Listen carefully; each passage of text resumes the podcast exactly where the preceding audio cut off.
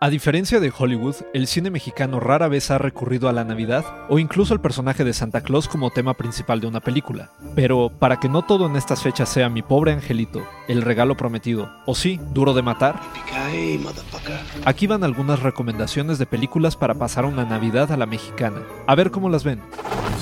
Institute.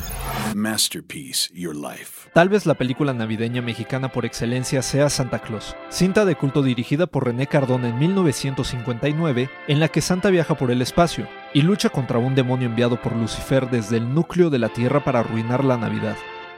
El cine animado no podía quedarse fuera, y en 1974, Fernando Ruiz y Adolfo Torres Portillo realizaron Los Reyes Magos, basada en un texto de Rosario Castellanos, y que fue la primera película animada hecha en México, y en la que Melchor, Gaspar y Baltasar deben enfrentar al diablo que no permite que encuentren al niño Jesús.